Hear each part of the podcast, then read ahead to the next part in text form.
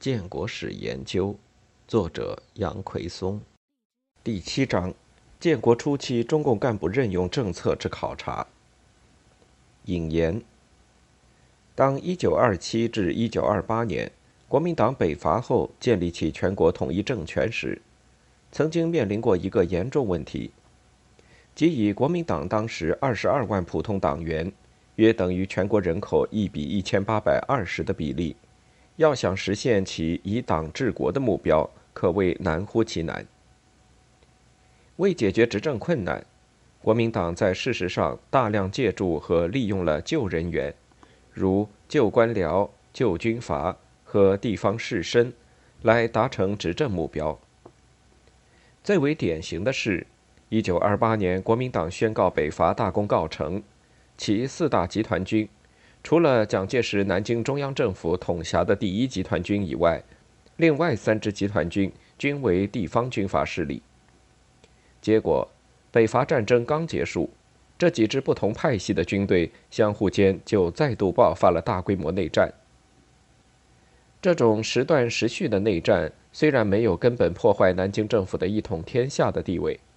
但是接纳和依赖于这些旧势力执政的后果。却明显的消解了国民党此前各种平民化的社会变革诉求，导致国民党及其政权性质的根本性改变。中共执掌全国政权之际，看上去也面临着几乎同样的危险。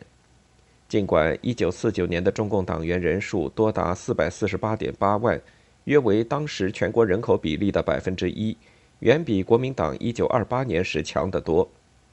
但是。第一，其党员人数上的这种优势，主要集中在华北、东北、西北及华东的一些根据地和军队里面。在广大新占领地区，党员人数还是十分有限，而且，凡是没有经历过整风学习、土改运动和战争考验，尤其是出生于富裕家庭的大批新区的党员干部，中共中央也难寄予信任。这更局限了可用党员的数量。第二，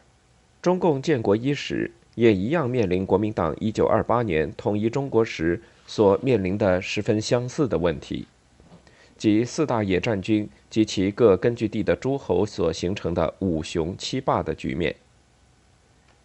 刚刚从农村中走出来，对以城市为中心确立各级政权还毫无经验的中共中央。既必须要依靠各路诸侯打天下、做天下，又不能对山头主义掉以轻心，以致养虎遗患，其策略分寸把握之难，亦可想而知。迄今为止，我们从已有的研究中看到最多的涉及建国初期中共中央干部任用政策问题的研究，只有一九五二年和一九五七年发生在广东地区的反地方主义事件。但是，究竟这一事件由何而来？广东本来就具有相当的特殊性，